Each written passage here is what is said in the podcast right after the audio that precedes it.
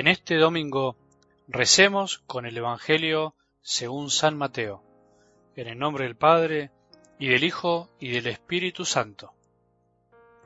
Jesús dijo a sus discípulos, Muchos de los primeros serán los últimos, y muchos de los últimos serán los primeros, porque el reino de los cielos se parece a un propietario que salió muy de madrugada a contratar obreros para trabajar en su viña. Trató con ellos un denario por día y los envió a su viña. Volvió a salir a media mañana y al ver a otros desocupados en la plaza les dijo Vayan ustedes también a mi viña y les pagaré lo que sea justo. Y ellos fueron. Volvió a salir al mediodía y a media tarde e hizo lo mismo. Al caer la tarde salió de nuevo y encontrando todavía otros les dijo ¿Cómo se han quedado todo el día aquí sin hacer nada? Ellos le respondieron Nadie nos ha contratado. Entonces les dijo Vayan también ustedes a mi viña. Al terminar el día, el propietario llamó a su mayordomo y le dijo Llama a los obreros y págales el jornal, comenzando por los últimos y terminando por los primeros.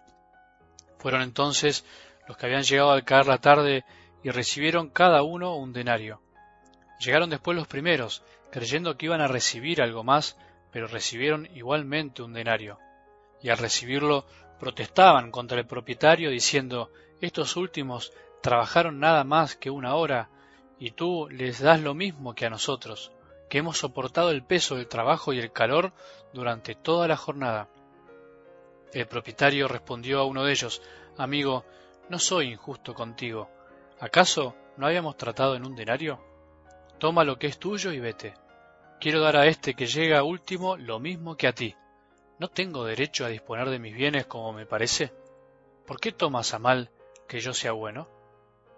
Así, los últimos serán los primeros y los primeros serán los últimos. Palabra del Señor.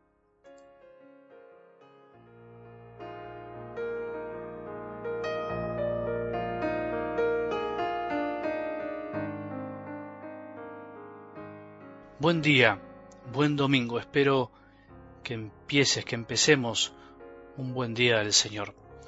Pensaba en estos días que muchísimas personas, muchísimos cristianos católicos dispersos por el mundo, en donde me incluyo, no terminamos de comprender el valor que tiene el domingo, el día del Señor.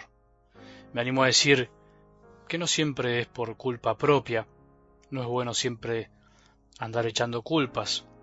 También me animo a decir que muchos de los cristianos que van a misa el domingo tampoco terminan de comprenderlo. Y es así, no comprendemos las cosas de un día para el otro, es un camino, es un proceso. A veces recibimos una gracia que nos abre el corazón de par en par y nos damos cuenta de lo que nos hemos perdido tanto tiempo. Ir a misa en sí mismo no nos asegura el comprender, nos pone en camino para comprender no nos asegura valorar y amar lo que significa la celebración del domingo. Si comprendiéramos el valor de este día, nuestros templos no alcanzarían para tantos corazones deseosos de Jesús. Sin embargo, no es así. Esto no sucede y lo que es peor parece que cada vez hay menos deseos de ir a misa, de celebrar la fe en comunidad, de recibir a Cristo en cuerpo, sangre, alma y divinidad. Hay miles de católicos que se alejaron de la Iglesia por no comprender tantísimas cosas de la Iglesia o incluso por estar enojados con esta gran familia de Dios o con el mismísimo Dios. Pero no vamos hoy a entrar en los miles de pretextos que existen para enojarse con Dios y las variedades de enojos, o sobre quién tiene más o menos culpas. Dijimos que es bueno no echar culpas, pero sí es bueno reconocer ciertos problemas de la iglesia, pero personales también, para poder solucionarlos, para poder actuar como personas maduras y no echarle la culpa a los demás de por qué esto no es así o tiene que ser de esta manera o por qué dejé de acercarme a Dios y a la iglesia. ¿Es posible enojarse con Dios? Sí, es posible. Y hasta incluso te diría que es más normal de lo que pensamos. Esto es lo que le pasó a los trabajadores de la primera hora de algo del Evangelio de hoy, esos que fueron llamados al principio del día, al ir a recibir su jornal, creyendo que iban a recibir algo más. Claro, no escucharon el trato, se creyeron que iban a recibir algo más porque vieron que otros trabajaron menos.